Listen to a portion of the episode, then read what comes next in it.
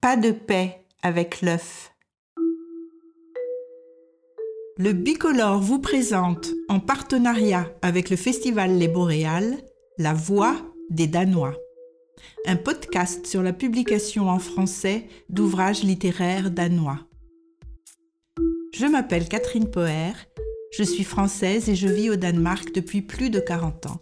Je suis créateur de spectacles visuels et physiques plasticienne. Dans chaque podcast de cette série sur la littérature danoise, je vais vous faire découvrir un ouvrage qui vient d'être traduit et publié en France. Je vais dans chaque épisode partager avec vous ce qui titille ma curiosité, me fait réfléchir, me tient en haleine et j'espère bouscule mes certitudes et même peut-être transforme ma vie.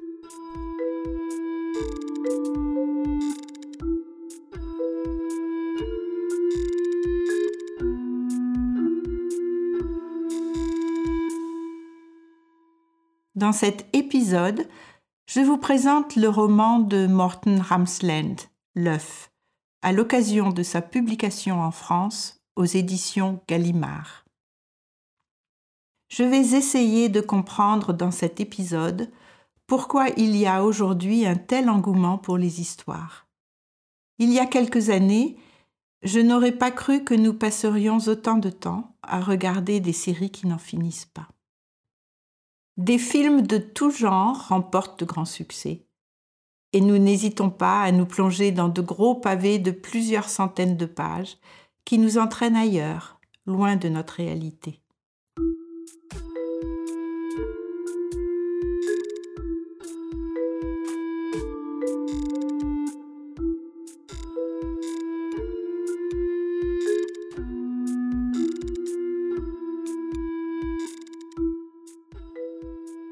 Morten Ramslen a mis sept ans pour écrire L'œuf.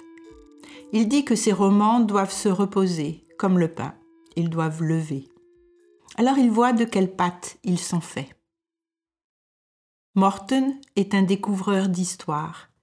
Il pense que les histoires peuplent le monde, et c'est aux hommes de les dévoiler. Il écrit Historierne kan fortsat vandre videre i verden som unge børn, men til forskel fra børnene, som er glemsomme, uopdragende og til tider uforskammede, så glemmer historierne ikke. De bliver ved med at huske, selv når de er blevet glemt af os. Les histoires se promènent dans le monde comme des enfants. Mais à la différence des enfants qui sont distraits, mal élevés et parfois insolents, elles n'oublient rien. Elles se souviennent de tout, même lorsque nous les avons oubliées.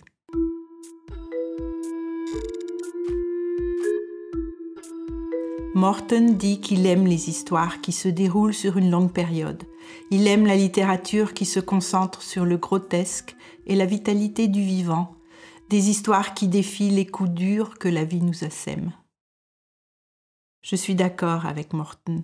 Cela nous fait du bien de nous plonger dans des histoires pour nous ressourcer, nous inspirer, nous sentir vivants, sensibles, remplis d'émotions, lorsque nous nous sentons débordés par notre propre réalité quotidienne.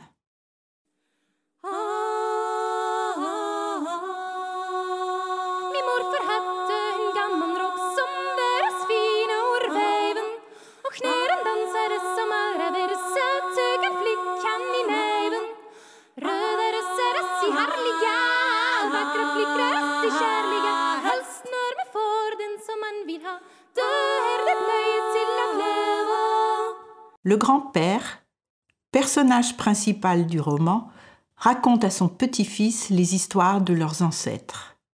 Il lui demande de l'écouter attentivement parce qu'un jour, il les racontera à son tour à ses enfants et petits-enfants.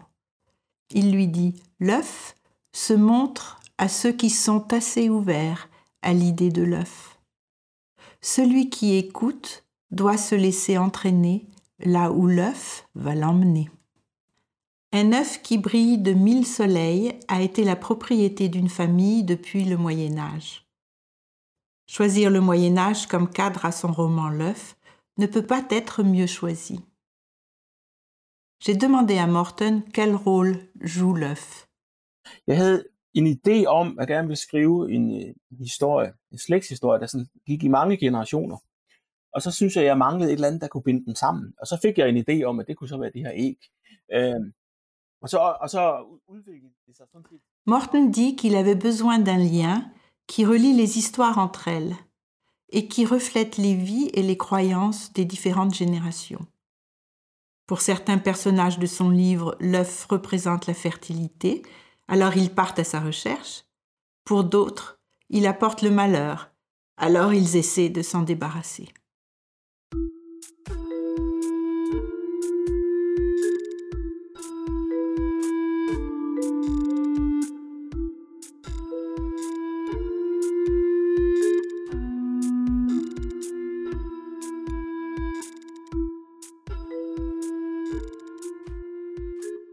Morton pense que nous avons de temps en temps besoin de nous libérer des histoires de notre vie. Alors nous pouvons en créer d'autres pour ne plus subir notre destin.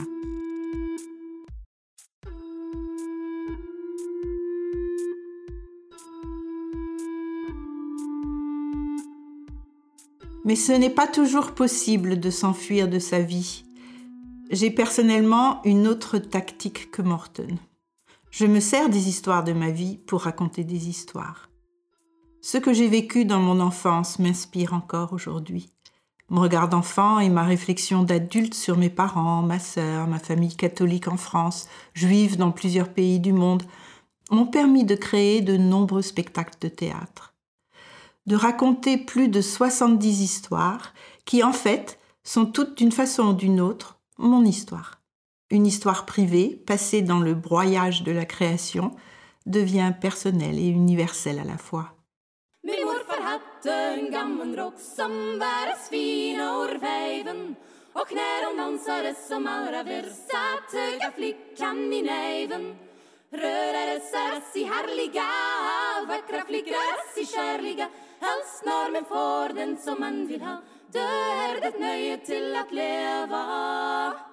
Morton pense que celui qui raconte est tout puissant, car c'est lui qui décide ce qui est important ou qui ne l'est pas.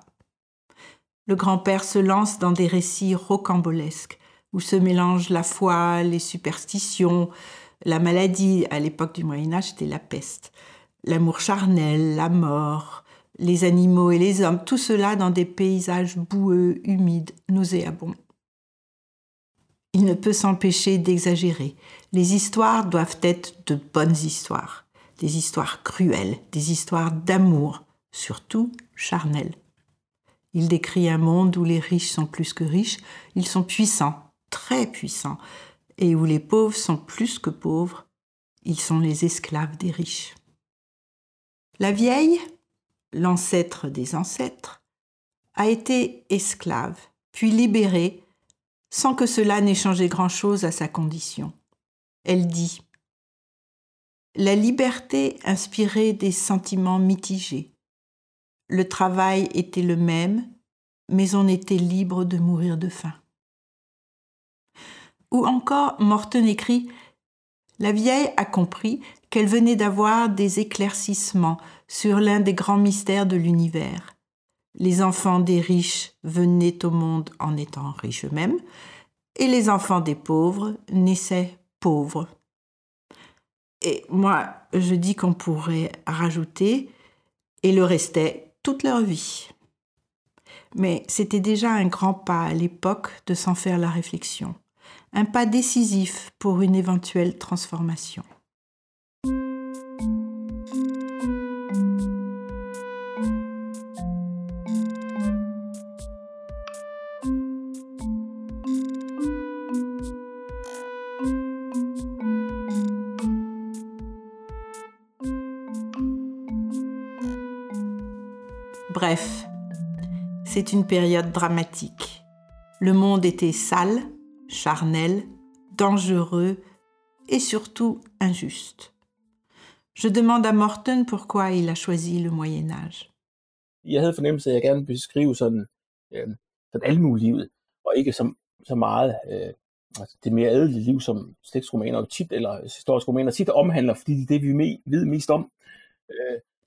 Il dit qu'il voulait se détacher de sa propre histoire qu'il a décrite dans deux romans précédents. Il a dû faire des recherches car il ne savait rien sur la vie des petites gens au Moyen Âge.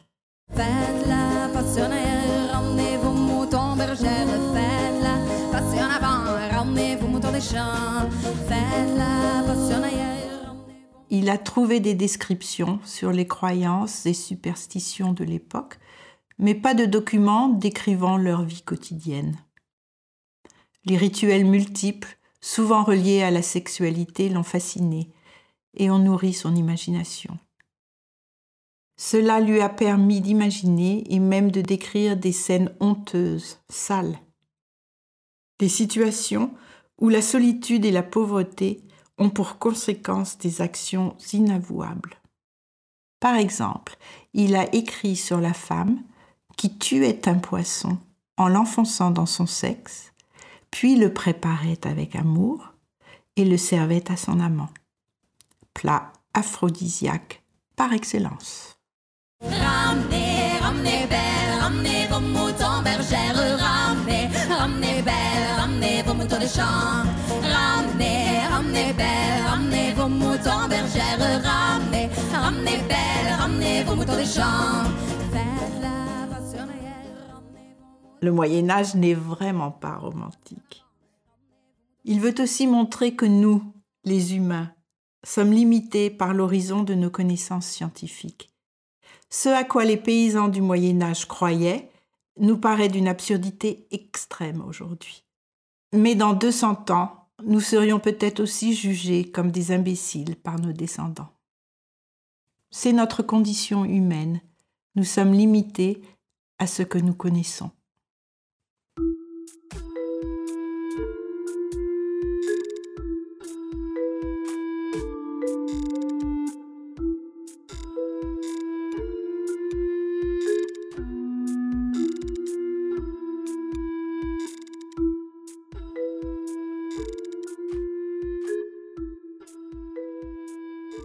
Morton se délecte. Il se roule dans des histoires invraisemblables. Son imagination déborde.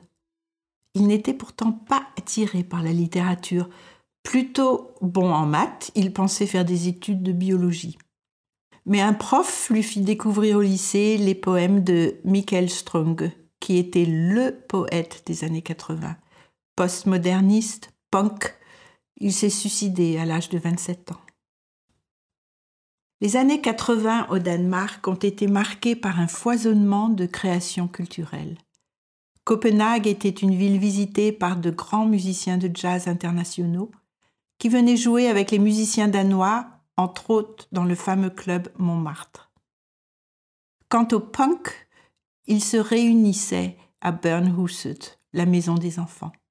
C'était un bâtiment donné par la ville aux jeunes qui ne trouvaient pas leur place dans leur famille, à l'école ou dans la société. C'était un lieu par excellence de l'avant-garde musicale, littéraire et artistique. Une génération entière d'écrivains, musiciens et plasticiens a vu le jour entre ces murs. Quant aux hippies ou activistes écologiques, ils avaient squatté un énorme terrain et une caserne militaire en pleine ville et créé la commune libre de Christiania. Près de 1000 habitants, dont une centaine d'enfants, quelques 300 chiens, des chevaux, des chèvres, des cochons, des poules. La commune libre de Christiania était une expérience communautaire unique en Europe, la synthèse de tous les rêves, de toutes les luttes, de tous les espoirs d'une et même de plusieurs générations. La synthèse également de leurs contradictions, de leurs illusions et sans doute de l'impasse, où semblent s'être engagées tant d'expériences similaires. Mais Christiania, et des trois lieux culturels des années 80, le seul qui a survécu.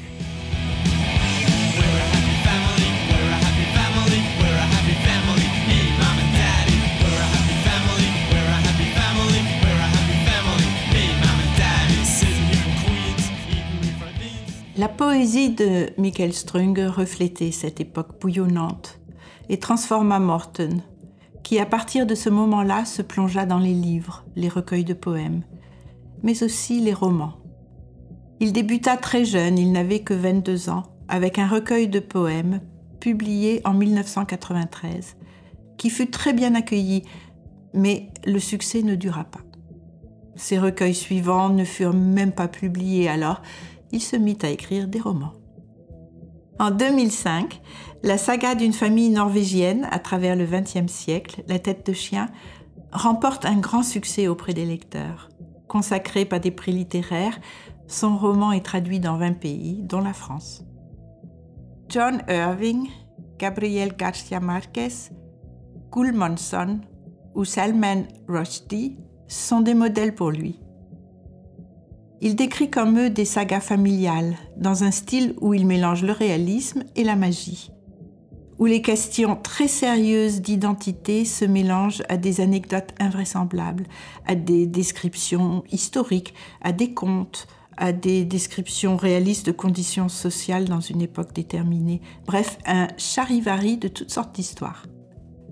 On ne peut pas mettre d'étiquette sur ce style. Cette complexité narrative est une façon d'exprimer la complexité de la vie. Morton réussit à décrire la vie d'une famille sans être réaliste. Il fait un tour de passe-passe assez extraordinaire car après avoir inventé les histoires les plus rocambolesques et avoir exagéré avec outrance des faits improbables, il retombe sur ses pieds et il offre au lecteur l'essence même de cette famille, une description bien plus réelle que la réalité.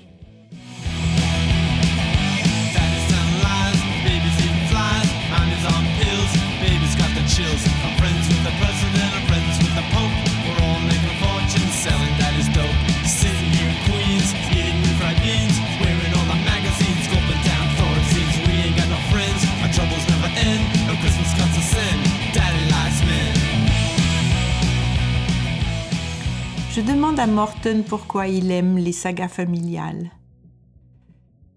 Il dit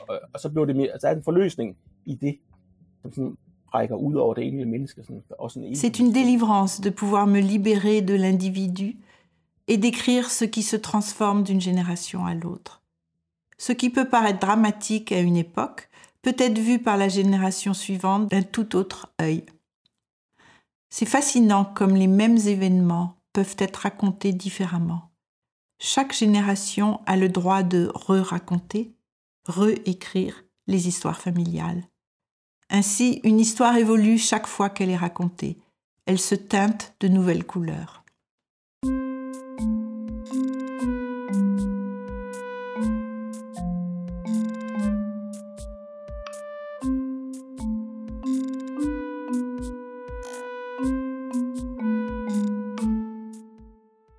Morten Ramsland décrit des sagas familiales, alors que la cellule familiale n'est plus aujourd'hui le lieu relationnel privilégié.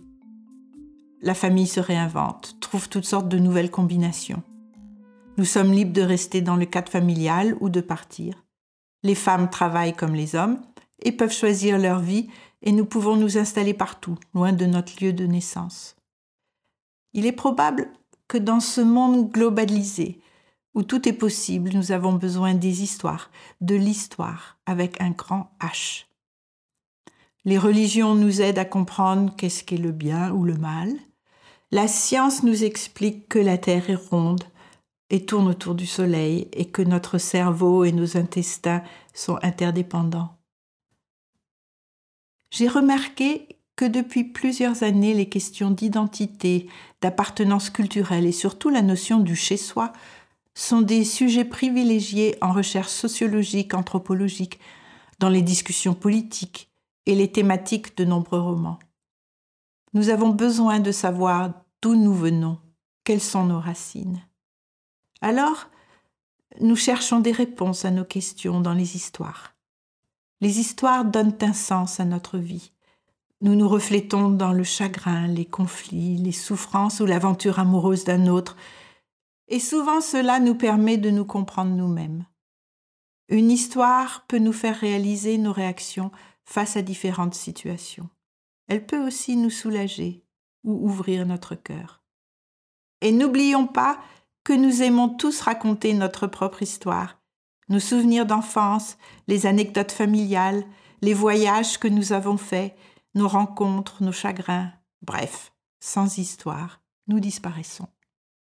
Alors, ne soyez pas timide, racontez, exagérez, déformez la réalité. Faites en sorte que cela soit passionnant. Lancez-vous, racontez votre vie et celle de vos ancêtres, à votre ami, vos parents, enfants, collègues, à tous ceux que vous rencontrez. Et je n'ai plus qu'à vous dire à bientôt pour un autre épisode. Vous avez entendu La Voix des Danois, son et musique par Elke Lalemen, produit et adapté par Mette Kroes pour le Bicolore. Cet épisode est présenté en partenariat avec le festival Les Boréales et Monk Studios. Je suis Catherine Poher et vous pouvez bientôt me retrouver pour le prochain épisode.